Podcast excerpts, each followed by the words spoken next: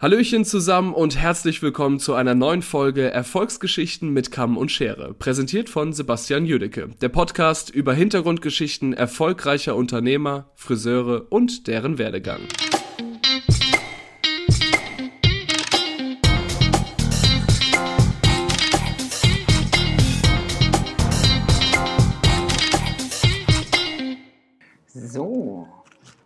Herzlich willkommen. Eine neue Folge Erfolgsgeschichten mit Kamm und Schere. Ich freue mich total. Ich habe heute als Interviewgast die wunderbare Martina Acht und ihre zaubernde Tochter, die Josephine Acht. Also heute ein Gespräch mit einem Powerfrauen-Duo. Freue mich total.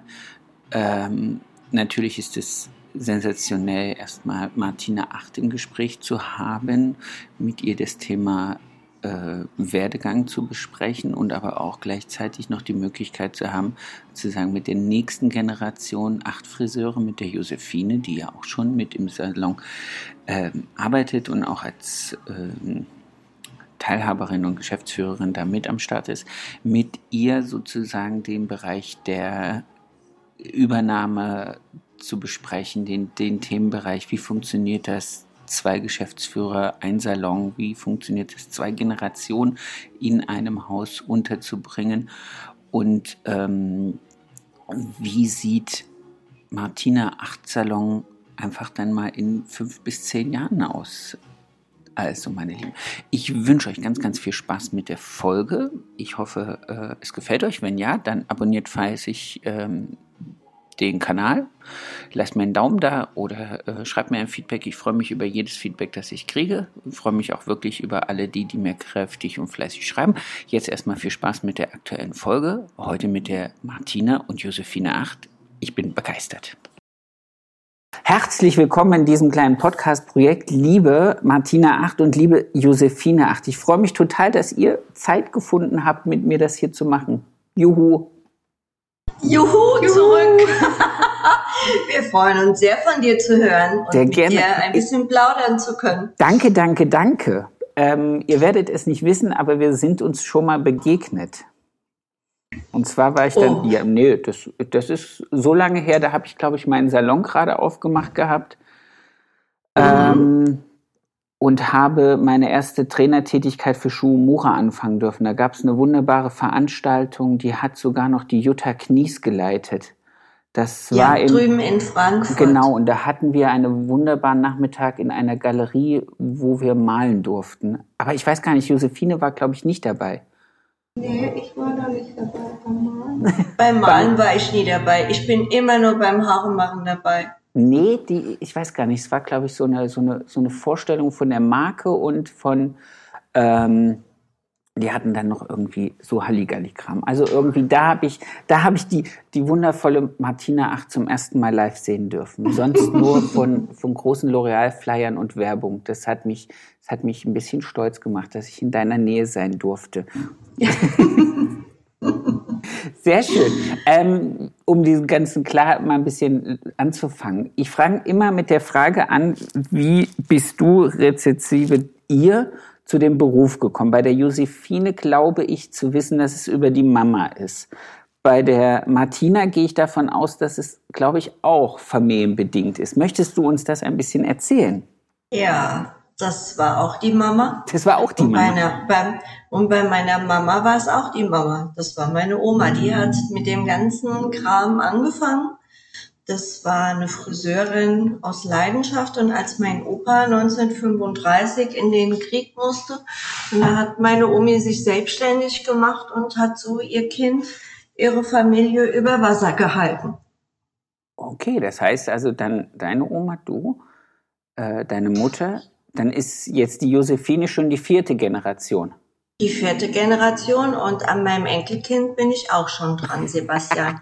Und weißt du, wie man das macht? Erzähl's mir. Mit Verführung. Mit Verführung, okay. Also Schokolade ja. oder tolle Events? Nein, nein, immer tolle Events, die Kinder mitnehmen und bei den Frühstücksgesprächen oder beim Abendessen nie über seine Kunden schimpfen, nie über die Mitarbeiter schimpfen zwar schon kritisch und konstruktiv abends oder morgens miteinander reden, aber nie schlecht machen. Okay. Denn viele Menschen, die eine Firma haben oder ein Unternehmen haben, wundern sich, äh, wenn immer nur alles negativ dargestellt wird, dass ihre Teenies dann nicht mit ins Unternehmen wollen und sagen, da habe ich keinen Bock drauf. Und das ist der größte Fehler, den wir erwachsenen Unternehmer eigentlich machen. Okay, aber das heißt, du hast ganz bewusst entschieden, alles Schlechte oder äh, alles, was nicht gut gelaufen ist, dann tagsüber rauszuhalten aus den Gesprächen mit Josephine oder aber auch mit, mit deinen Eltern? Oder ist das, ähm, wie genau handhabst du das? Weil kritische Dinge ja, wird es ja schon Eltern geben ja, äh, wir haben auch mal miteinander gebrüllt, mein Vater und ich. Meine Mutter und ich, wir haben äh, eine Kultur unter Frauen. Das ging immer alles mit Liebe und auf Augenhöhe begegnen. Mein Vater, das war ein Silberrückengorilla und der hat mein Büro gemacht. Und er war nicht nur Silberrückengorilla, sondern auch noch Cerberus, das dreiköpfige Monster, das das Geld bewacht. Also wenn ich da irgendeine Idee hatte, ich musste da schon kämpfen. Das klingt jetzt ein bisschen, und, als hättest du eine sehr liebevolle Beziehung zu deinem Vater gehabt. Äh, irre. Und irgendwann, als ich eine erwachsene Frau war, habe ich gesagt, warum müssen wir zwei immer so rumschreien? Und dann sagt er, kampflos kriegst du mein Geld nicht. Okay. Und das habe ich, das habe ich sofort geschnallt und habe gedacht, der hat recht. Und dann ähm, habe ich auch gelernt, dass wenn ich Menschen irgendwas auf einem Silbertablett präsentiert habe, ja. die haben es nicht zu schätzen gewusst. Okay, ah, okay, also ist es eher so ein bisschen Liebe durch Härte. Äh, ja, man muss auch, auch als junger Mensch muss man mal ein bisschen kämpfen.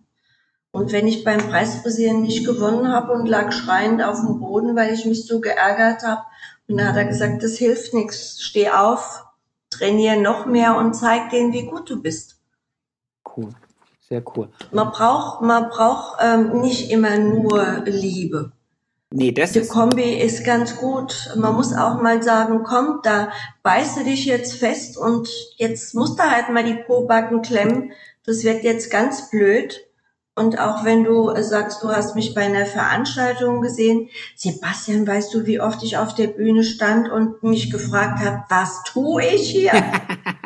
und so, Wo bin ich? Und so Leute wie ich stehen unten und äh, haben nasse Augen vor Freude, ihre, ihre Friseuridole zu sehen. Das ist doch schön. Umso besser, dass man dann auch mal erfährt, wie die Leute sich auf der Bühne fühlen und denken, äh, das ist doch super. Ja, ja, aber das kommt ja auch aufs Publikum drauf an. Wenn du angenommen wirst, das spürst du ja schon an der Körperhaltung eines Menschen.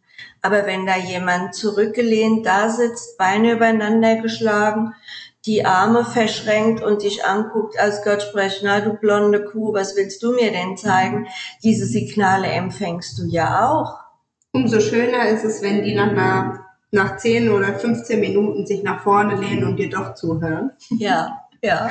Das stimmt. Das Dann hast du gerne. gewonnen. Genau. Dann, Dann, hast du gewonnen. Das ist cool. Lass uns mal ganz kurz ähm, auf, dem, auf dem Punkt mit, dem, mit der Ausbildung kommen. Du hast es in deinem elterlichen Salon gelernt. Um Gottes Willen. Mein Vater hat gesagt, komm wieder, wenn du besser bist als deine Mutter. Ich habe den echt geliebt. Ja, ich glaube, das Lustige. Und ich vermisse ihn. Ich vermisse ihn ganz schrecklich. Alle beide. Äh, das ist schön. Das ist schön zu wissen. Ich habe auch eine Tochter, die wird jetzt dieses Jahr 15. Ich habe das Problem, wir sind uns zugleich. Also das ist nicht das Problem, sondern wir haben am selben Tag Geburtstag und wir sind halt wirklich äh, ein Geist in zwei Körpern. Ähm, ich glaube, mhm. das würde, das das würde nicht gut gehen, wenn wir hier länger zusammenarbeiten. Ich habe ihr immer mal angeboten, dass sie mein äh, Social Media macht und all sowas, weil das ist halt jetzt gerade ihre Zielgruppenalter. Und dann sagt sie immer, Vater, für dich arbeite ich nicht. Das gibt nur Tod und äh, Mord und Totschlag. Und das finde ich für, für ein jetzt noch 14-jähriges Mädchen extrem weise und auf der anderen Seite ärgert es ja. mich total. Ja, aber akzeptiere es. Ja, Irgendwann begegnet ihr euch auf Augenhöhe und dann wird es gut. Das stimmt. Und dann musst du als Vater auch Dinge zulassen und dann auch mal einen Mund halten. Und dann geht das. Dann werde ich Man muss sich als auch mal zurücknehmen als als Elternteil. Dann werde ich das probieren. Dann lass uns mal über die, über die, äh, über den Weg durch die Ausbildung sprechen. Mhm. Also ähm, ich bin dann in einen Salon gegangen, der öfters in der Zeitung war, weil er Wettbewerbsfrisieren gemacht hat. In Heusenstamm, das war damals der Gerd Steinbacher. Mhm. Und da habe ich mein Praktikum gemacht, hatte eigentlich da im Hinterkopf von meiner Mama den Floh in den Kopf gesetzt bekommen, ich soll doch lieber zur Bank gehen, da müsste man nicht so viel äh, schuften und würde gutes Geld verdienen. und mein Daddy hat dann gesagt, du weißt du, bei der Bank kriegst du kein Praktikum. Ich schenke dir einen Mofa, wenn du in den Salon gehst. Okay, aber es, äh, in welchen Salon war egal? War meinem Vater egal, dann haben wir zusammen geguckt, dann habe ich den Gerd Steinbacher habe ich öfter gesehen in äh, Heusenstamm und dann bin ich mit dem Mofa drei Wochen lang zum Praktikum dahin gefahren und nach einer Woche habe ich mir gedacht, oh, das ist genauso wie bei meinen Eltern im Salon. Ich durfte Aschenbecher ausleeren, ich durfte Haare waschen, das konnte ich gut. Kehren, Zeitungen bringen, Service machen, Tür aufhalten für die Leute. Ich war halt süß und nett, aber so meine Bestimmung äh, war es nicht unbedingt. Okay, das klingt. Und das, samt ja. Das klingt jetzt so ein bisschen Und- so, ähm, da muss jetzt irgendwas passiert sein, dass, dass du dich zu dem entwickeln konntest, wo du ja jetzt bist. Also das ist ja, da sind ja Weltmeisterschaftstitel zwischen dem, was du jetzt erzählst und wo du heute stehst. Ja, klar. Ja, natürlich. Und dann hat Gott sei Dank dieser Gerd Steinbacher einen Krankheitsfall bei einem Modell gehabt und hat mich samstags gefragt, ich brauche morgen für Koblenz ein Modell, würdest du die Haare abschneiden lassen und färben lassen? Ich meine, ich war 15. Ich hatte damals äh, 52 Kilo. Wahrscheinlich war ich unter 50 Kilo und habe gesagt, ja, was krieg ich denn dafür? Und dann sagte der, sind 50 Mark für dich okay? Und dann habe ich gesagt, ja. Und dann hat er mich am nächsten Morgen um halb sechs abgeholt mit einem roten Jaguar E-Type und ist in einer Dreiviertelstunde mit mir nach Koblenz gefahren. Da habe ich gedacht, oh geil, Friseure verdienen aber doch Geld. Da kann man, da kann man, da kann man ja doch noch ganz gut bei rumkommen am Ende. Ja, Schön. ja. Und dann waren wir um kurz nach sieben dort und dann sind eine Frau und Gerd Steinbacher über mich hergefallen, haben mich geschminkt und gefärbt. Und damals wurde noch nicht auf der Bühne Haare geschnitten, sondern da gab es noch eine Tagesfrisur und eine Abendfrisur. Ja, und nach zweieinhalb Stunden war aus dem 15-jährigen Teenager eine 27-jährige geworden. Und als ich dann noch oben auf der Bühne saß und einer schrie auf die Plätze fertig los, habe ich gedacht, wie, wie toll ist das denn? So schöne Frauen hier, was für tolle Kleider. Menschen schreien und jubeln und klatschen und dann noch die Siegerehrung. Er hat auch noch mit mir gewonnen. Wow. Meine linke Backe hat so gezittert, wie ich da in Pose saß. Ich dachte, ich gehe kaputt. Und da habe ich, da habe ich beschlossen, ich werde deutsche Meisterin. Und das hast du ja dann auch geschafft. Ja, ich habe dann noch bei der Siegerehrung eine Frisurenshow gesehen, wo Marga Abromeit und Benno Ackerschott mit Körbchen über die Bühne gerannt sind und Mannequins frisiert haben. Und da wollte ich unbedingt mit dem Körbchen über eine Bühne rennen und Mannequins frisieren. Ich, kann, ich könnte dir die Choreografie noch heute sagen, ich weiß das alles noch. Oh, cool. Sehr schön. Und das war, das war mein Kick-Off. Und dann, äh, wie Josephine so 13, 14 war, habe ich so nur zu meinen schönsten Sachen mitgenommen Wow. und habe gedacht, irgendwie muss ich das hinbekommen. Und dann war halt, ja, die Royal Albert Hall und die Alternative Fair Show. Oh, da durfte ich einmal Zuschauer sein. Das ist Ja. was richtig Feines. Das ist schon was Tolles und da war Josi mit meiner Yves äh, Salzmann, die schon seit 19 Jahren bei mir arbeitet, mit hinter der Bühne. Josephine hat die Haarklammern und das Haarspray festgehalten. ja, vielleicht fragen wir mal Josephine Ja, genau. selbst, wie das so war. Wie, wie, wie, wie, wie war das? Du warst damals, was hast du gerade gesagt, 13 oder 14? 14. 14. 14, ja, vielleicht auch schon 15, 13, 14 warst du. Ja, 14. Auf jeden Fall, ich fand das so beeindruckend. Natürlich, das ist eine, auch eine Wahnsinnskulisse da in London gewesen. Und ich war so stolz, als dann hieß Germany Martina 8. Und da haben Yves und ich im Publikum gesessen und haben Rotz und Wasser geheult, ja. Weil wir das so toll. schön fanden. Ich laufe da oben vorbei und denke, die haben Krach, weil meine Eve so eine Zicke ist. Und wie ich diese 20 Meter Bühne wieder zurücklaufe, weinen die noch mehr. Die haben sich geschüttelt da unten. Ach, das war, das war ein, ein toller Tag. Und ich fand es so toll, da den ganzen Tag dabei zu sein und das mal miterleben zu dürfen, weil ich natürlich auch, ich bin ja auch im Salon groß geworden, wie meine Mutter auch. Und Ja. natürlich hat man da von klein an ähm, Haare gefegt, Haare gewaschen, Kaffee gebracht. Ja. Immer wenn ich Schulaufgaben nachmittags gemacht habe oder fertig war, hat die Oma angerufen, Kind, komm runter, es brennt, wir brauchen dich hier im Laden. Du musstest aber keine Aschenbecher, keine Aschenbecher mehr ausleeren, oder? Doch, ich habe Auch auch, noch? noch so die Anfangszeit der Aschenbecher miterlebt, ja. Die Okay. Raucherbude hier drin. Also früh angefangen und dann habe ich immer gesagt, nee, also ich wusste, ich hatte kein bestimmtes Ziel vor Augen, in welchen Beruf ich gehen wollte, bis eben dann die Alternativ-Fair-Show war und da wusste ich, ich will auch Friseurin werden. Ich will. Es wird zwar ein bisschen ein anderer Weg eingeschlagen werden müssen, als den, den meine Mutter geht, einfach um sich abzuheben. Ja. Und ja, das bin ich dann auch gegangen. Bist, hast du dann bei deiner Mama gelernt oder hast du auch einen anderen Nee. Salon ausgewählt? Äh, das ist für mich ein absolutes Muss, in einen anderen Salon zu gehen. Ich habe damals noch mit meinem Opa, der hat da noch gelebt, viel überlegt und wir haben uns auch im Internet dann viele Salons angeguckt und dann ist eigentlich ziemlich schnell die Wahl auf eine Friseurschule gefallen. Okay. weil wir natürlich wissen, äh, wie es in der Branche abgeht, dass leider immer noch die meisten Azubis zum Haarekehren und Haarewaschen verwendet werden, wenn sie Glück haben, eine Haarfarbe auftragen dürfen, aber doch leider relativ wenig gelehrt wird. Ja. Du lernst es dann nach der Ausbildung. Ja, leider. Das heißt, du warst Ja. wahrscheinlich an dem wunderschönen Bodensee. Nein, tatsächlich nicht. Ich war im wunderschönen Obrigheim am Neckar, Oh. äh, bei Pivot Point damals Ah, noch. okay. Genau, und es war für mich ein super System. Ich bin dann nach meinem Realschulabschluss direkt runtergezogen in eine Neuner-WG. Also es war, Das war der das war der Kulturschock. Das war Das verwöhnte Kind. Ja, das war, das hat mich vieles gelehrt. Ja. Schreiend am Telefon, Mami, das sind alles so Säulen. Sag ich, ja, super. Aus, aus, Verschimmelte Töpfe erstmal aus dem Kühlschrank rausgeräumt und solche Sachen, ja.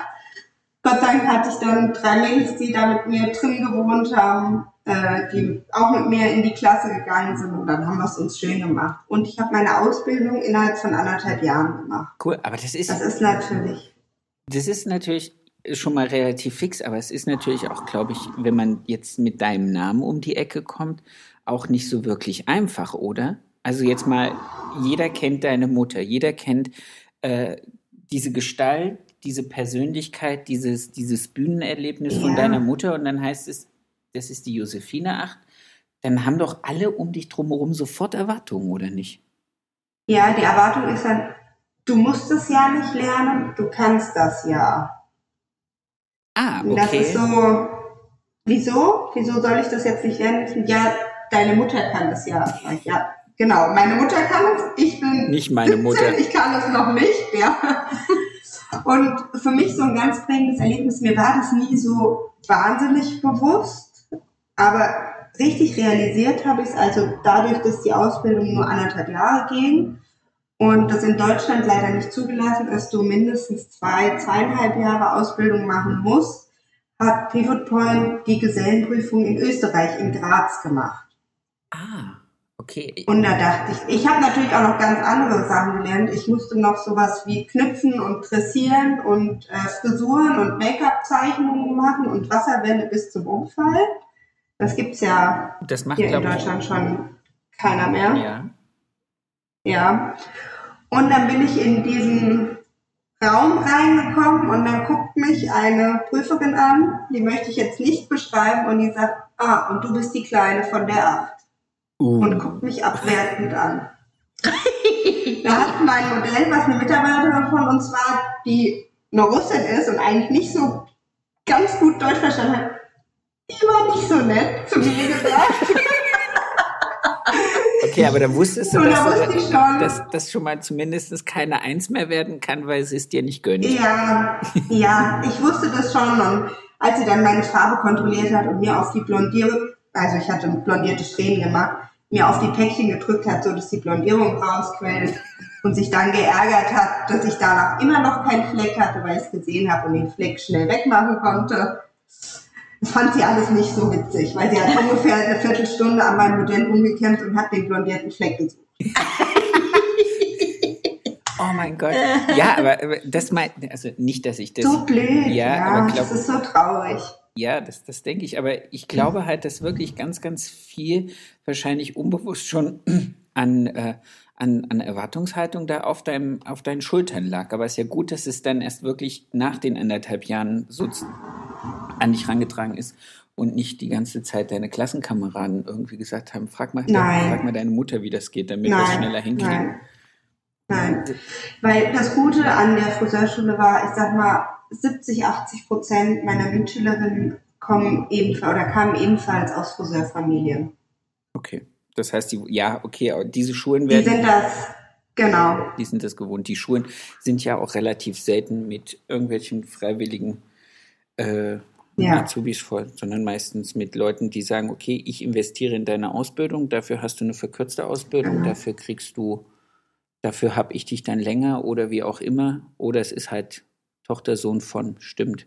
Ja. Seit wann arbeitet ihr jetzt zusammen in einem Haus, also unter einem Dach? Nach meiner Gesellenprüfung war ich ungefähr ein halbes Jahr hier und habe mich als tollste, beste, gekonnteste Friseurin geglaubt. Darf ich den Satz, sie fühlte sich wie Gräfin Ohrenarsch sagen? Wie Gräfin Die wie? ging mir ja auf den Sender. Dann habe ich meinen Meister hinterher gemacht, direkt. Okay. Dann habe ich mich ja noch toller, besser Gräfin Arsch gefühlt. Und dann haben wir ziemlich schnell festgestellt, dass es vielleicht doch nochmal gut ist, ein bisschen rauszukommen Okay. aus dem elterlichen Betrieb. Und dann bin ich nach München zum Thomas Kemper. Schön. Und da habe ich so eins auf den Deckel gekriegt vom Thomas und meinen Kollegen, dass ich die kleinste, niedrigste und unterste erstmal war und erstmal als Meisterin eine Woche zugeguckt habe, bevor ich das erste Mal an den Kunden ran durfte. Ah, Das war, das Ja. war die Kasperklatsche. Drei Wochen haben wir jeden Abend telefoniert. Und Mir Josephine die geweint. Milch, einge, ja, die, mir ist die Milch eingeschossen, so hat das Kind geweint. Und immer nach einer halben Stunde habe ich gesagt, ich spring jetzt ins Auto, ich hol dich jetzt ab. Mein damaliger Mann ist ums Bett rumgerannt und hat gesagt, ich kann, ich halte das nicht mehr aus. Ich hol sie jetzt und dann hat die immer mit einer weinerlichen Stimme gesagt, nein, ich muss das durchstehen. Wow, sehr Und schön. nach drei, nach drei Wochen war es rum. Ja, Ah, dann durfte ich auch mal Haare machen okay, und dann wo, und nicht nur hinten dran stehen.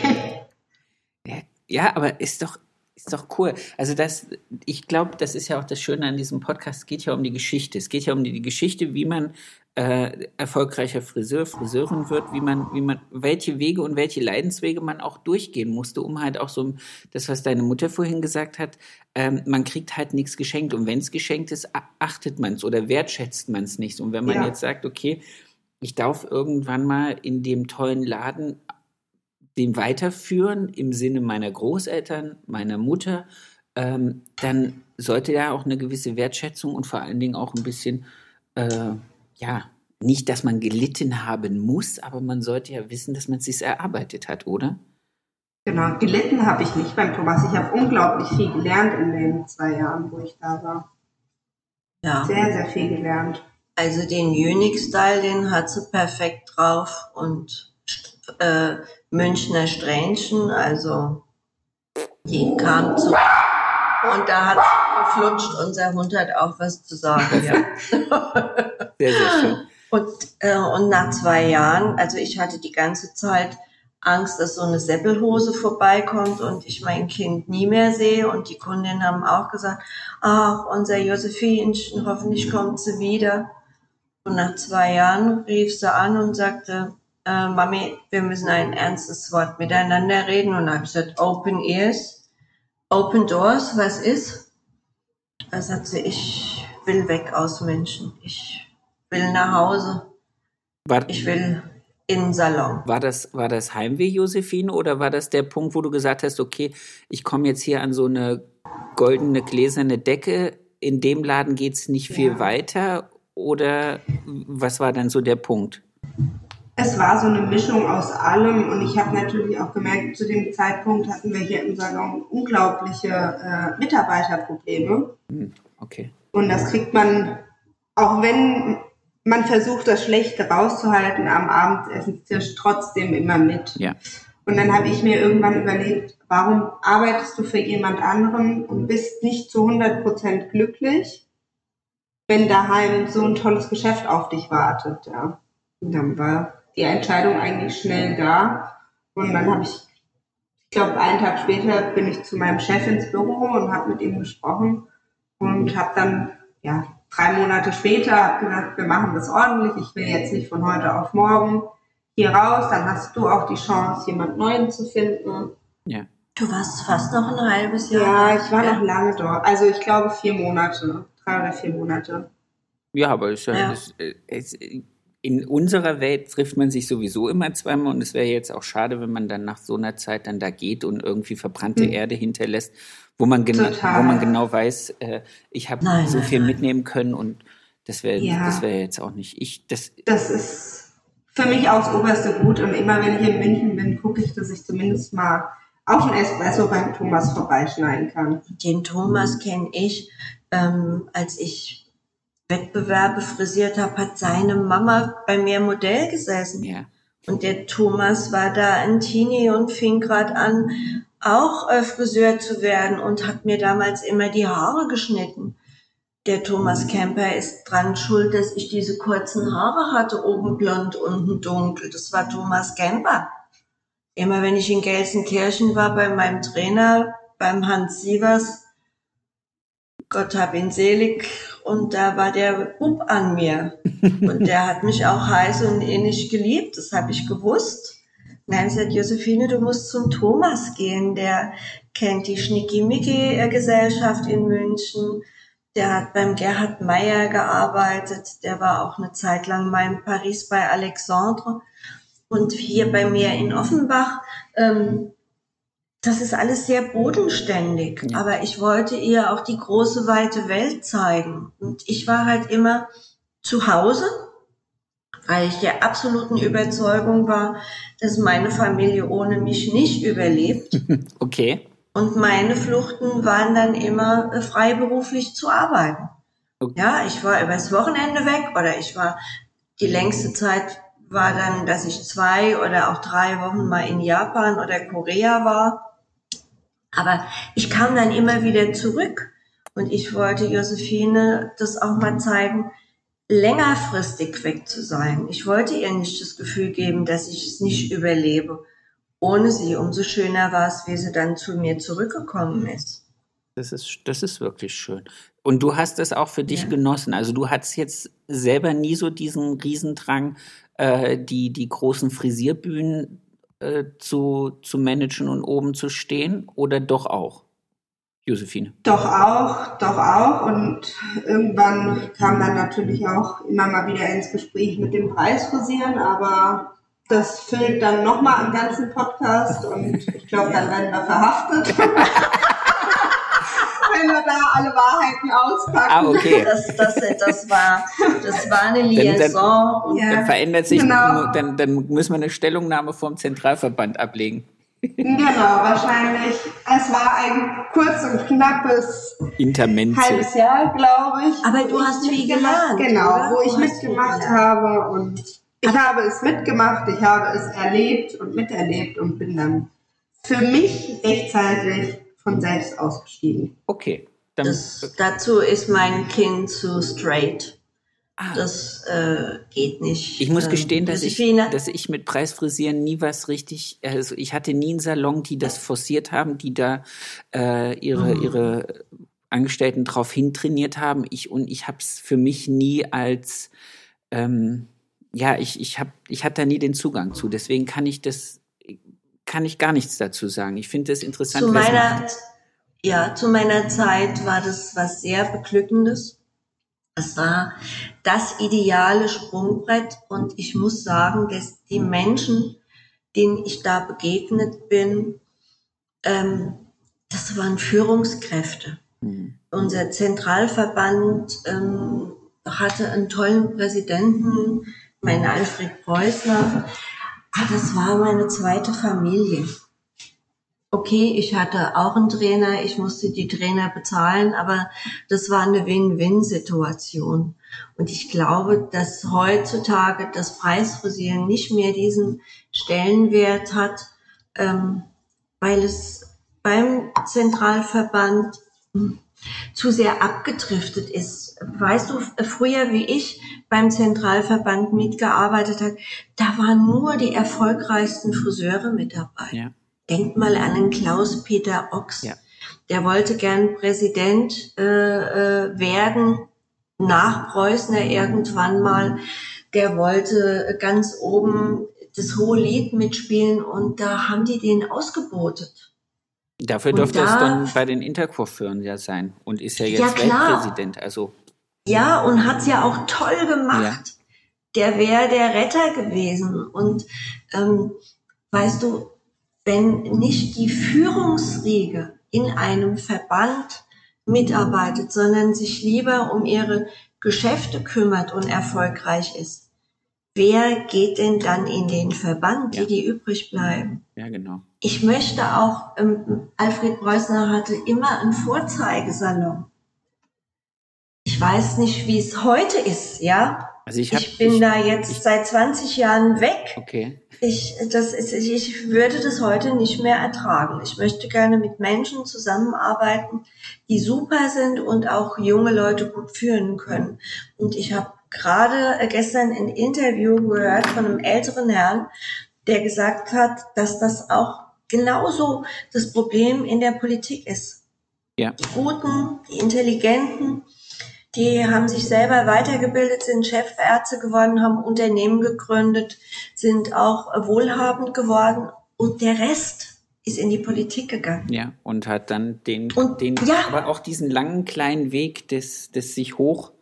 Äh, ich ich habe das den Tag mit unseren Stadträten hier verglichen und mit unseren äh, Landtagsabgeordneten, ja. weil wir ja diese sehr irritierende Koalition jetzt wieder in Baden-Württemberg gebildet haben, wo ich auch gedacht habe, wie kann man so würdelos äh, als CDU sich äh, den Grünen wieder so nur um seinen Posten, nur um seinen Posten ja. zu haben, aber das würde jetzt wahrscheinlich abdriften. Also der, ja, aber das ist genau ja. das Problem auch bei den Verbänden. Ja, sie verlieren Mitglieder. Was hätten sie jetzt in Corona? Sie sind nicht fortschrittlich, Gar sie nicht. treten ja. nicht im Insta aus, sie treten nicht in Facebook auf.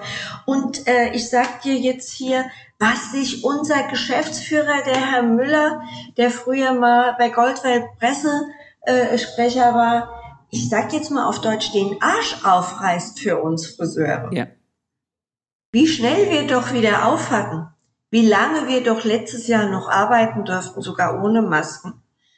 Ähm, das, das könnten die viel mehr hervorheben. Ja, aber das, da, da sind sie genau auch schlecht drin. Schade, schade. Marketing gleich null. Six. Und was auch unsere Großindustrie, unsere haarkosmetische Industrie macht. Ich weiß, wie viel Sitzungen äh, Kerstin Lehmann mitmacht und sich da reinhängt, dass wir Friseure überleben und die Firmen uns ja auch versuchen zu helfen. Ja. ja, dass wir keine 30 Tage Zahlungsziel haben, sondern 90 Tage, dass die Bonusauszahlungen schneller kommen. Ich finde, dass die, die Firmen haben viel für uns gemacht. Ja. Ich muss auch sagen, also ich bin, ich bin ja auch äh, in diesem französischen Konzern verwurzelt und verhaftet, aber ich muss auch sagen, ich finde es hochanständig, was zum Beispiel auch gerade ein Noah Wild im Moment macht mit äh, ja auch ja also auch, auch, wenn das jetzt keine Marke ist, die ich selber die ich selber habe und die ich führe, muss ich sagen, ähm, ziehe ich einen Hut davor, dass, dass er äh, so streitbar ist und mit, äh, mit Vertretern aus allen Bundesländern dann auch äh, kurzfristige Klagen oder auch langfristige Sachen angestrebt hat. Das hätte ja. der Fachverband, der Zentralverband, wahrscheinlich hätten sie es gar nicht gedurft, weil sie als Interessensvertreter uns wahrscheinlich so nicht vor Gericht vertreten dürfen. Aber wir, wir, wir schweifen sonst ein bisschen von eurer Geschichte ab, wenn wir uns jetzt ja. zu sehr in dem, in, ja. in, in, der aktuellen misslichen politischen Lage dieses Fachverbandes ja. aufhalten. Was mir ganz wichtig ist, was ich unbedingt wissen möchte und was ich glaube, was ganz viele da draußen wissen möchten, ist, äh, vielleicht habt ihr das auch gar nicht gemacht und ich gehe davon nur aus, dass ihr es gemacht habt.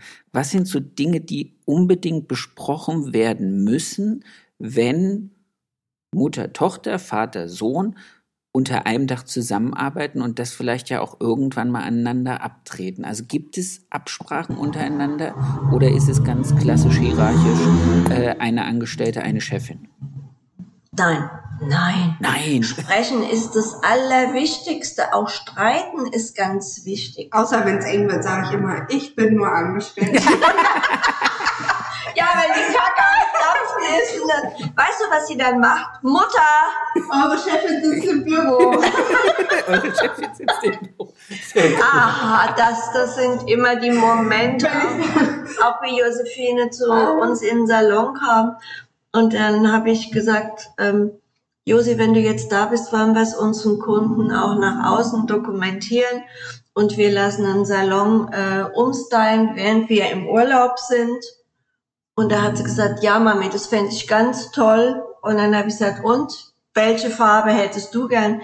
Bei mir war hier alles so, ja, so Lady, so Champagner. Ja. Und dann habe ich hier so einen roséfarbenen Estramotz hier rumliegen. Und dann hat sie gesagt, Mami, schwarz. Und dann habe ich gesagt, wow. Das, Entschuldigung, okay, aber das beißt sich hier drin. Das können wir auf der Toilette nee, machen. Da habe ich, da hab ich gesagt, in Ordnung, das machen wir. Und dann haben wir jemanden gehabt, der uns beraten hatte und dann wurde es schwarz mit schwarz-weiß.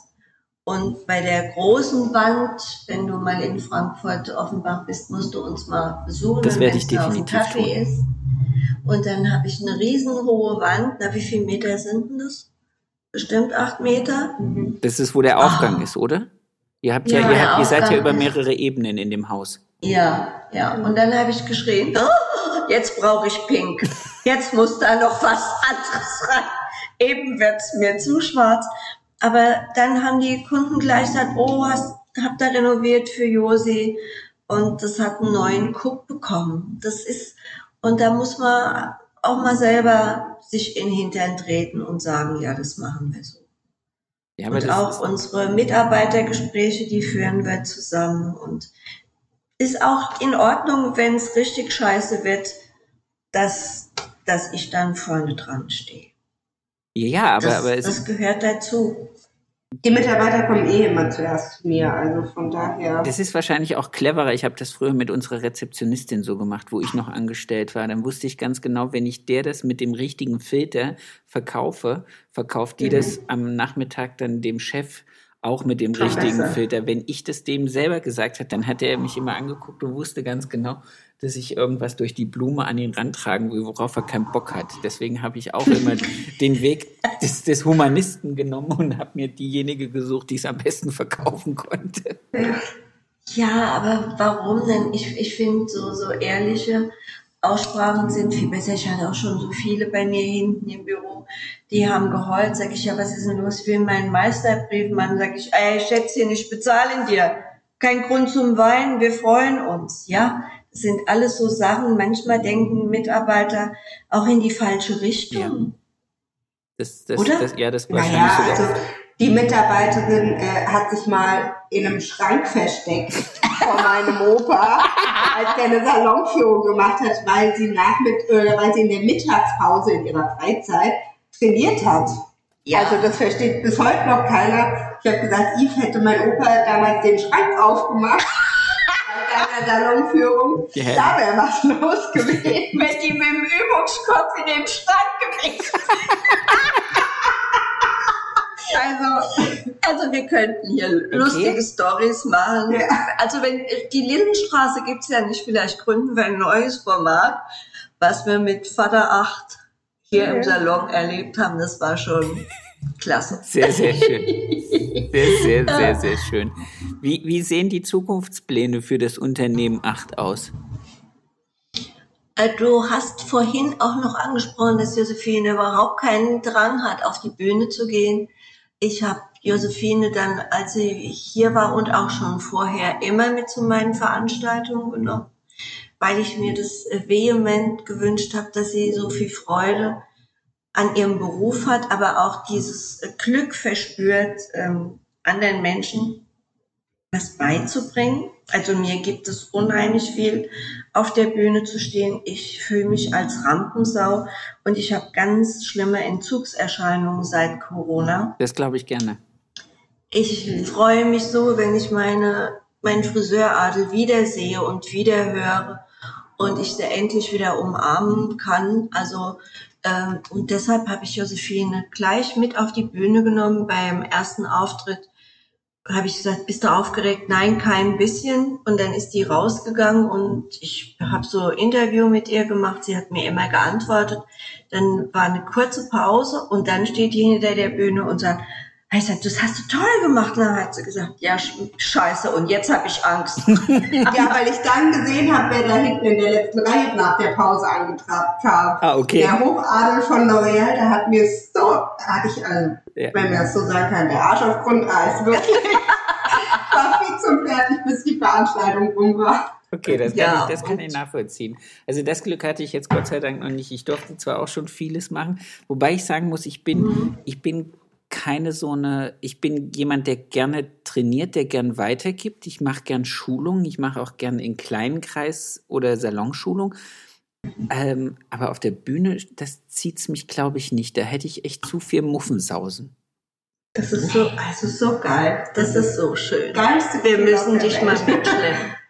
Wir nehmen dich bei der nächsten ich, Show ich, mal mit. Ich bin der, der, darf ich dann das Körbchen tragen? Ich trage das Körbchen. Ja. ja du kriegst mein, du kriegst mein Haarteil. Ich, ich, ich, kann, ich kann auch ganz devot knien. Also ist völlig nee, okay. Nee, das musst du nicht. Ich, ich hasse devote Leute. Das muss bei mir gar nicht sein. Viele denken immer, ich sei so eine Domina. Ich sehe vielleicht so nein, aus. Nein, nein, nein, so war das nicht. gar nicht. Als, als ja. damit man mich gar nicht gut. wahrnimmt da vorne, kann ich mich hinter dem Körbchen verstecken. Ach, Quatsch. Und Josephine, da war ich, da war ich so happy, wie sie das Angebot bekommen hat von GFH, auf der großen Bühne der Top Hair zu arbeiten, mit Harald Klöckler Perücken zu präsentieren. Und dann hat sie gesagt, Mami, wie soll ich denn das hinkriegen? Harald Klöckler und ich unterschiedlicher geht's ja gar nicht. Und da habe ich gesagt, ja, das ist aber gerade die Herausforderung. Wir sind an unsere körperlichen, mentalen, psychischen und äh, haartechnisch Wahnsinnstechniken einfach nur gewachsen. Ja, absolut. In diesen paar Monaten ja. Vorbereitungszeit. Ja, er will halt pompö er will's pompös und Josephine und ich haben so einen Showaufbau gemacht, dass es sich immer steigert, dass man auch ähm, Haarschnitte zeigt, dass man glatte tolle Haare zeigt, so, so ein Spektrum zeigt von, was möglich ist mit Perücken. Und Perücken sind ja was Traumhaftes, wenn die, wenn die toll geknüpft sind und ja. dann auch noch echtes Haar. Und irgendwann, ich, ich bin inzwischen geschieden und ich hatte so einen ganz nervösen Ex-Mann und auf einmal rannte dieser Mann hoch und schrie, er will's pompös und dann kriegt das halt pompös. Und ist die Treppe wieder runtergerannt. Und dann waren wir vier Mädels da oben, haben uns gebogen vor Lachen. habe ich gesagt, recht hat er. Und dann hat Josephine gesagt, ja, er hat recht, jetzt knallen wir rein. Und dann haben wir halt immer mal so drei, vier Perücken übereinander gezogen. Wie hoch es geht. Sehr cool. Ja, Madame und Josephine war in der Parallelgruppe. Ja, ich war zu dem Zeitpunkt auch auf der Bühne.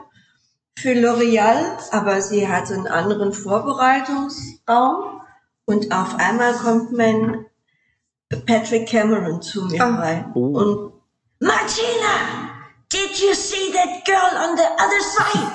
Und da habe ich ihn angeguckt und er gesagt, it's my daughter. My goodness! und dann ist er wieder rübergegangen, Entschuldigung, so viele. Und ich war fix und fertig, als er bei mir im Raum stand. Das, ey, das glaube ich gerne. Das ist wirklich. Ja, ich war so, ich habe, glaube ich, keinen Piep rausgekriegt, außer Hallo zu sagen. Ja, er, my next collection is big hair. Und dann hat er Haare tupiert. Also ich fand es toll, dass dann so eine junge Frau doch so einen alten Hasen begeistern und inspirieren kann. Sehr schön, sehr schön. Wusstet ihr, dass der mit Ja. Frank Brohrmann zusammengelernt hat, äh, gearbeitet hat in, in London und dass Frank für, für seine ersten Shows das Make-up gemacht hat? Nee, nee. Ey, en endlich, Nee. mal, endlich mal kann ich in diesem, in diesem Podcast ein bisschen tratschen. Das hat er mir erzählt. Das, fand ich sehr, ja, sehr ist doch cool. toll. Ja. Ja, aber, aber Frankie Boy macht doch auch seinen Job hervorragend. Der, das fand ich auch klasse, dass er in die Höhle der Löwen gegangen ist. Der macht er das sich super. hingestellt hat. Der ist auch überzeugt von dem, was er macht. Und das ist etwas ganz Wichtiges. Auch, dass du als Friseur stolz sein kannst, was deine Händchen da können. Ja. Und dass wir Friseure nicht nur am Kopf arbeiten, sondern auch im Kopf arbeiten. Das finde ich klasse, solche Menschen. Und jeder auf seine Art. Ja, definitiv. Also ich finde das auch, er ist Ja. absolut überzeugt und Ja, Und- hat er doch auch einen Grund dazu. Ja, aber ich glaube auch, äh, vielleicht ist das auch so ein bisschen das, das Problem unserer Branche. Er hat mal gesagt, ähm, er findet es schade, dass Friseure sich nicht trauen, äh, reich werden zu wollen oder zu sagen, dass sie reich werden wollen. Und da ist mir so ein Mhm. bisschen so, so durchs Hirn gestappt und dachte ich mir so, stimmt, es ist, gibt kaum einen Friseur, der, wenn ihr fragt, warum möchtest du Friseur oder warum bist du Friseur geworden oder was ist dein Antrieb, dann kommt immer Passion, Leidenschaft, ich mag die Menschen. Das ist alles richtig, aber keiner von uns traut sich zu sagen, hey, ich will richtig Geld verdienen und deswegen habe ich die teuerste Dienstleistung mir ausgedacht, die es gibt, damit die Leute wie blöde mir in den Laden rennen und sich freuen. Aber das sagt keiner. Sie reden alle immer von Passion, von Leidenschaft, von, Nein. von äh, ich mag es, mit Menschen zusammenzuarbeiten. Das müssen, das machen wir ja alle. Das ist ja Grundantrieb. Aber am Ende des Tages will ja auch jeder sein, sein, seine Miete bezahlt haben, seinen Bauch vollgeschlagen haben und vielleicht äh, das eine oder andere schicke Cabrio. Oder, Frau Acht? Aber und auch ähm, für das ganze ähm, Arbeiten und wir sind in der Dienstleistung, das heißt dienen und leisten. Und all meine Vorbilder, Ja, ähm, Marlies Möller und wie sie alle heißen, die waren alle wohlhabend. ja. Und aber Und dienen und leisten heißt nicht bücken. Ja, das ist Nein, auch so. genau. Ja, weil ganz viele Genau. denken immer, Dienstleistung ist so, ich, ich, nein, das heißt, würdevoll dastehen, mit Freude den Dienst bringen, die Leistung erbringen, aber dann auch den Lohn erhalten. Aber sicher, Ja. ich mache gar nichts umsonst. Josephine, lass uns mal noch ein bisschen über, über, über den, den, den Werdegang, also über nicht deinen Werdegang von bis hierher, sondern wo soll es denn überhaupt hingehen? Was glaubst du, was ist so deine, dein Weg für die nächsten, was weiß ich, fünf bis zehn Jahre, den Laden zu führen, zu übernehmen, weiterzutreiben? Wo, wo, wo siehst du deine Chancen im Moment nach dem großen C? Also es muss auf jeden Fall weitergehen. Ich freue mich auf jeden Fall, ähm, dass ich diese Chance überhaupt kriege von meiner Mutter. Und ich sehe meine Mama aber in fünf Jahren noch nicht äh, in Rente. Das muss ich auch ganz klar sagen. Sondern ich hoffe, dass wir noch viele Jahre gemeinsam arbeiten. Zum einen den Salon weiterhin gemeinsam führen und aber trotzdem auch der Passion nachgehen tatsächlich und solche Veranstaltungen wie mit GFH oder jetzt auch mit L'Oreal auf der Top Hair und auch kleine Seminare zu geben. Das ist mir wichtig, dass es jetzt nach Corona auch auf andere Wege wieder weitergeht. Und das fehlt mir zum Beispiel unglaublich im Moment. Wir brauchen eine Zukunftsperspektive. Ja. Ja, Und äh, das müsste auch unsere Regierung ähm, übernehmen. Wir wollen wieder mit Menschen zusammen sein und wir wollen wieder unser schönes Leben, das wir jetzt umso mehr zu schätzen wissen, wieder weiterleben. Ja. Und äh, das ist Freude. Und ich glaube, du bist ne, wirklich gut wenn du Spaß dran hast, ja. wenn du morgens, ich sag zu meinen Mitarbeitern immer, weißt du, wir können jetzt den Tag feiern oder wir können uns gegenseitig den Tag vermiesen. Da hab ich keinen Bock drauf. Ja. Ich will tirillierende Menschen um mich rum haben. Und wenn mal jemand kommt, der missgestimmt ist, ich sage immer, jede Frechheit ist ein Betteln um Liebe.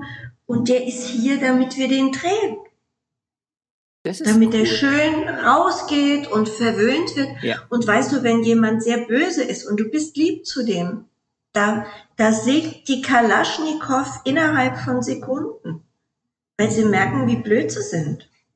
Wenn du da mitgeiferst, das wird nix. Und wir sind ja auch noch Psychologen, also wir haben doppelt Grund, auch reich zu werden. Was heißt denn reich? Na, wohlhabend. Ja, ich, das ist, das ist doch, das ist doch was, was wir ist so. Ja, egal. Ja, ist doch, ähm, was wir äh, leisten und auch unsere Mitarbeiter jeden Tag so am Stuhl, das ist doch wirklich achtenswürdig. Ich finde das ganz toll. Ich bin stolz auf meine Mitarbeiter. Es sind eigentlich alles meine Kinder. Das ist schön. Und wenn du jemand 19 Jahre hast oder Jetzt habe ich jemanden seit anderthalb, fast zwei Jahren da.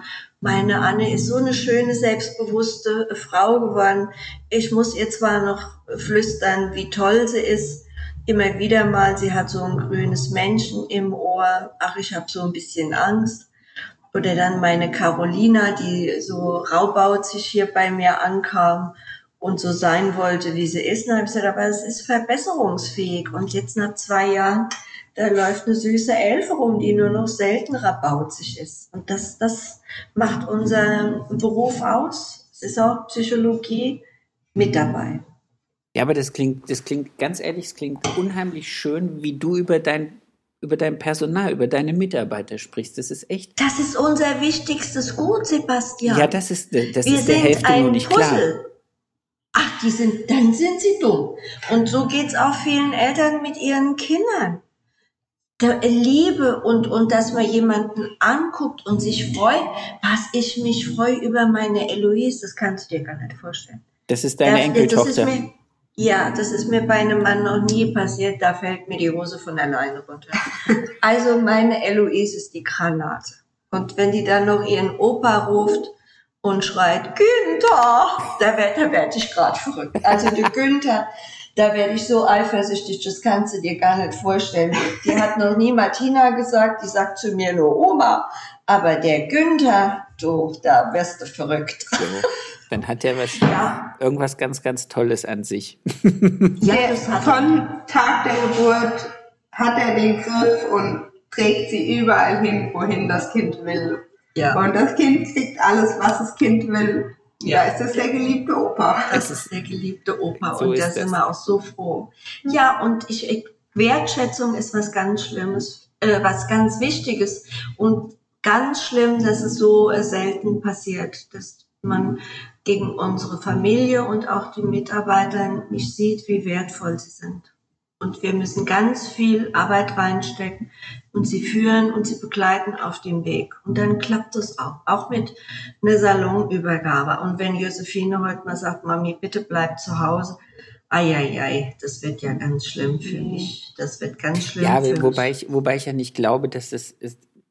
Also es wird bestimmt irgendwann mal einen ein, ein äh, Notartermin geben, wo, wo jemand von euch sagt, ich äh, bin nur noch als, als Hilfsarbeitskraft oder als Arbeitskraft oder als Assistenz da und ich mache meine Kunden so lange, wie ich will und Lust habe.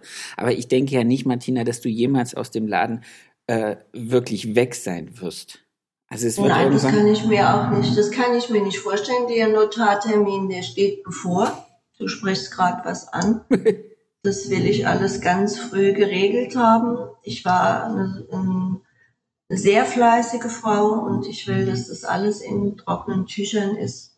Und was mehr ist, ist auch meinem Kind. und so sehe ich das auch geschäftlich.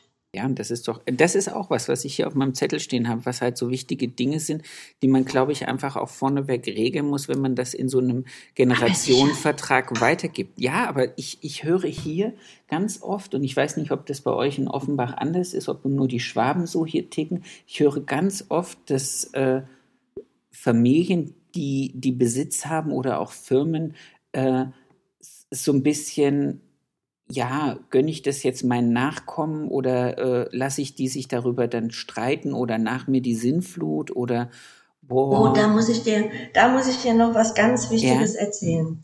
Als ich zu meinen Eltern in den Salon kam, 57 Quadratmeter, meine Oma mitgearbeitet und meine Mami und mein Paps. Und vom ersten Tag an hat mein Vater mir jeden Abend meine Umsätze gesagt. Ich war nicht Mitarbeiterin, sondern ich war Teilhaberin von Anfang an. Ah. Ich, mein Vater hat mich, mein Vater hat gesagt, du bestimmst, wie viel du verdienst. Ja. Und das fand ich ganz toll. Und ich habe meine anderen äh, Kollegen beim Preisfrisieren, die wurden von ihren Eltern bezahlt und haben ganz schnell den Weg in die Selbstständigkeit gesucht. Und mein Vater hat immer gesagt, du kümmerst dich um deinen Laden und das Finanzielle mache ich. Aber mein Vater, der Silberrücken-Gorilla, für den war sein Büro sein Himmelreich. Und ich habe aus seinen Fehlern gelernt. Das heißt? Wie mein Daddy, wie mein Daddy gestorben ist, habe ich ins Krankenhaus und auch in die Reha-Klinik die Kassenbücher geschleppt und habe mit ihm abends Kasse gemacht, weil er mir es nicht beigebracht hat. Ah, okay, das meinst du mit äh, die Fehler gelernt, dass, dass du jetzt das, Josephine das dieses Geschäftsführerthema. Ja, das mache ja. das, das mach ich nicht. Weißt du, ich hatte drei Monate einen Schiefhals dahin, nachdem der Mann gestorben ist. Ja, es, es war so schlimm, äh, meinen Vater beim Sterben mit zuzugucken und äh, zu wissen, du warst noch nie auf der Bank, Du warst noch nie bei einem Steuerberater und du hast noch nie den Einkauf gemacht. Ja. Weil ich es erstmal bei der Bank angerufen habe und gesagt hat, Frau Rammann, wir müssen uns treffen, sagt sie, nee, ich komme auf einen Kaffee vorbei. Ihr Vater hat das Haus so sauber verlassen. Es ganz unproblematisch. Genauso hat der Steuerberater reagiert. Aber trotzdem möchte ich nicht, dass meine Tochter mal solche Ängste hat wie ich, ja. weil ich bin eine Perfektionistin. Ja, aber das ist ja, du, äh, keiner tut dem anderen damit einen Gefallen. Also ich glaube auch, Nein. Ähm, wir Nein. sind ja alle, wir sind ja alle irgendwann mal Friseur geworden, weil wir, wie gesagt, dieses Tolle mit der Leidenschaft und mit dem Menschen. Äh, aber dann ist man irgendwann mal an dem Punkt, wo man sagt, ich mache mich selbstständig und dann muss man halt auch Unternehmer werden. Und dieses Unternehmersein bedeutet halt auch, sich mit all den Kram zu beschäftigen, den man sonst als Haareschnippelder ja. nicht hat. Nämlich Steuerberater, Bankgeschäfte, gucken, wie, was, wo. Und äh, keiner tut einem einen Gefallen, wenn man das, die, sein ganzes Leben abtritt. Nein, nein, nein, das war der Fehler meines Papas aber ähm, das werde ich mit Josephine nicht machen. Josephine muss abends jetzt immer Kasse machen. du, du, das kann die schon. Ja, ja, ja. Wenn meine Mama mal im Urlaub ist, klar, mache ich das. Das ist, das ist kein Problem. Das die kriegt mal keinen Schiefhals. Ja, das denke und ich. Und auch Banktermine und Steuerberatertermine, da, da ruft die so richtig. Aber nee, das, da muss sie mit. Und man muss über alles informieren. Ja. Ähm, Sebastian, nicht wissen ist das Schlimmste, was es gibt. Ja, genau. Alles wissen und über alles reden.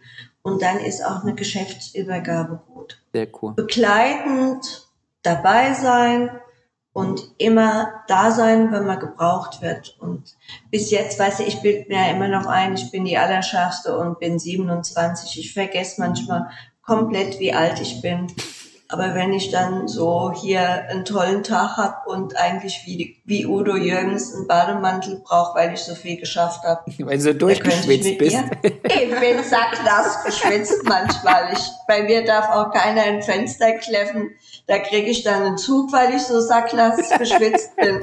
Und da denke ich mir, läuft doch, ja. klappt doch, ja. Das ist doch und das schön. sind so Sachen. Ich fühle mich keine Sekunde alt und ähm, Deshalb. Ich hoffe, ich habe auch nicht irgendwann heute das, das, das, äh, das irgendwie so rübergebracht, nur weil ich dich jetzt immer äh, zuerst angesprochen habe, dass ich irgendwie herabwürdigend war. Das hoffe ich nicht, dass du dich jetzt Nein, deswegen irgendwie. Ah du, ich habe so viel Selbstbewusstsein, mach dir keine Gedanken. Da kratzt nichts dran. Wunderbar. da kann ein Bagger ranrollen. Ich mach, ich mach manchmal vor dem Sport, stehe ich vor dem Spiegel nackig und sag mir, oh Martina, tu's nicht. Da wirst du ja noch schöner, da gibt's noch mehr Ärger. Das ist auch noch ein guter Tipp an alle Eltern. Ja? Sagt euren Kindern, sie sind die schönsten, die besten und die dicksten. Das haben mir meine Eltern und Großeltern eingeredet und ich glaube heute noch dran. Ah, und scheiße, ich, ich, ich sage immer meiner Tochter, ich bin der Tollste. Nee, nee, großer Fehler. Nein. Nein, das darfst du nicht machen. Das werde ich ändern. Morgen, ab morgen früh die, ist sie die, die kleinen, Beste. Nein, sie weiß, mein Kumpel Pumpel weiß, dass sie die Tollste ist. Ja. Schon immer. Das ist. Ja. Da sind wir frei. Äh, lass, wir sind schon eine ganze Weile unterwegs. Das ging jetzt doch äh, schneller, als ich gedacht habe, wie die Zeit hier verflogen ist. Ich hätte jetzt gern noch von einem von euch oder von euch beiden, vielleicht habt ihr auch einen gemeinsamen Moment gehabt, äh, euer schönsten Kundenmoment, damit wir das Ganze noch mit ein bisschen positiver Energie verlassen. Schönster Kundenmoment. Mhm. Oh, ich habe so viele schöne Kundenmomente, muss ich sagen. Und darauf freue ich mich schon wieder sehr, wenn eine Kundin dann so glücklich rausgeht, dass sie einem nur noch umarmt, also umarmt und einen dicken Kuss gibt. Und teilweise hatten wir auch schon, dass ein paar Tränchen geflossen sind, wenn sie raus sind. Ja, ja. das und das ist so, das ist so schön, weil das dann zeigt, wie wertvoll der Beruf auch ist. Ja, das stimmt. Und ich wünsche mir, dass ich ganz schnell mit meiner Josephine wieder auf eine Bühne darf und Friseure. Und die, ja, du machst doch nichts, aber. Du hast den Kundenmoment. Ich, ich freue mich. Ich will, ich will, ich will das klatschen. ja, ja, ich, ich freue mich so, wenn ich meine Friseure wieder sehe und endlich wieder auf der Bühne stehe und die viele Musik und die vielen Menschen und mein buntes Völkchen da wieder sehe. Ja. Vielleicht, haben, vielleicht haben wir ja hoffentlich nächstes Jahr eine Top-Hair. Aber garantiert. Wir müssen uns alle impfen lassen und schön gesund bleiben und nicht mehr jeden äh, knutschen und dann läuft es schon. Ja, aber dann, dann, ist ja, dann ist ja wieder bei Josephine ihrem Kundenmoment nicht, wenn die ah. sie nicht alle küssen darf. Können mich auch abchecken. ah, okay. Auch nicht gut. Auch nicht schlecht. Sehr, sehr schön. Wunderbar. Ich bedanke mich bei euch für dieses sehr, sehr schöne, sehr, sehr lustige, humorvolle und vor allen Dingen äh, aufschlussreiche Gespräch, weil ich glaube, ähm, ich hatte so ein bisschen gehofft, dass es, dass es anders läuft, als es gekommen ist. Und ich bin viel glücklicher darüber, dass es nicht so gekommen ist, wie ich gehofft habe. Weil ich finde es Was hast du denn gehofft? Nein, ich hatte, ich hatte so ein Hast bisschen. du gehofft, wir kriegen Krach am Telefon? Nein, nein, nein, nein, nee, gar nicht so. Ich hatte, ich hatte, ich hatte gedacht, dass man, dass, dass euer Geheimnis vielleicht, äh, das klingt jetzt blöd, viel, viel, viel, viel abgeklärter und, und äh, organisierter und, und gemachter ist als mhm. nur diese Nein. wunderbare Freundschaft zwischen Mama und Tochter und es trotzdem so geil hinzukriegen. Versteht ihr das Geheimnis? Ich habe ja. gehofft, ihr könnt uns jetzt der Welt da draußen sagen, wie man mit Listen und Kommunikationsgruppen Nein. und in, in, in äh, was weiß ich, in rituellen äh, Wanderungen durch äh, Fußbäder dahin kommt, dass man ewige Freundschaft hat. Aber ihr, ihr seid einfach so so herzensgut miteinander und so ehrlich und so toll, ja. dass ich das, dass das noch, noch viel erheiternder war, als ich gedacht habe. Ja. Sorry, ja, wenn so ich. So muss man es auch machen. sehr, sehr schön. Dann wünsche ich euch erstmal einen schönen Abend. Ihr werdet ja wahrscheinlich, ähm, am Sonntag ist, glaube ich, das Event von der Top her, oder? Genau. Ja. Da bist du dabei, Josephine, oder? Yes. Ja, dann ja, werde ich mich da, dann werde ich mich da reinschalten und und äh, hinter dem Bildschirm dir Applaus spenden und klatschen ja, und mich freuen. Ja. Das wird, das ist auf jeden Fall. Das wird super, auf jeden Fall. Freue ich mich. ein paar richtig gute Sachen entstanden. Mhm. Und wenn ich in Frankfurt bin, Offenbach, dann werde ich einfach ungefragt auf dem Espresso vorbeikommen. Wir sind immer da. Ich Allzeit da. Das freut mich. Ah, Sehr schön. Vielen Dank für das schöne Gespräch, Sebastian. Danke, dass ich es mit euch führen durfte. Ich wünsche euch einen ganz, ganz tollen Abend und eine weiterhin ganz, ganz tolle Woche. Danke dir. Für dich auch. Bleib schön gesund. Danke. Tschüss. Ciao. bald. Ciao. Tschüss. Das war's schon wieder mit dieser Folge. Ich wünsche euch ganz viel Spaß. Ich hoffe, ihr könntet alle etwas für euch rausnehmen. Ich möchte mich noch ganz recht herzlich bei meinem Tonmeister Tobi Ziegler bedanken von Das Bomb, der immer dafür sorgt, dass das, was ich hier zusammenquassel, hinterher bei euch auf den Ohren in einer guten Qualität ankommt. Vielen lieben Dank dafür. Für mehr Infos, für äh, noch mehr Input zur Folge, guckt einfach in den Show Notes. Da ist alles verlinkt, was zum jeweiligen Gast ganz interessant ist. Ich wünsche euch eine erfolgreiche Woche und bis zur nächsten Folge. Euer Sebastian.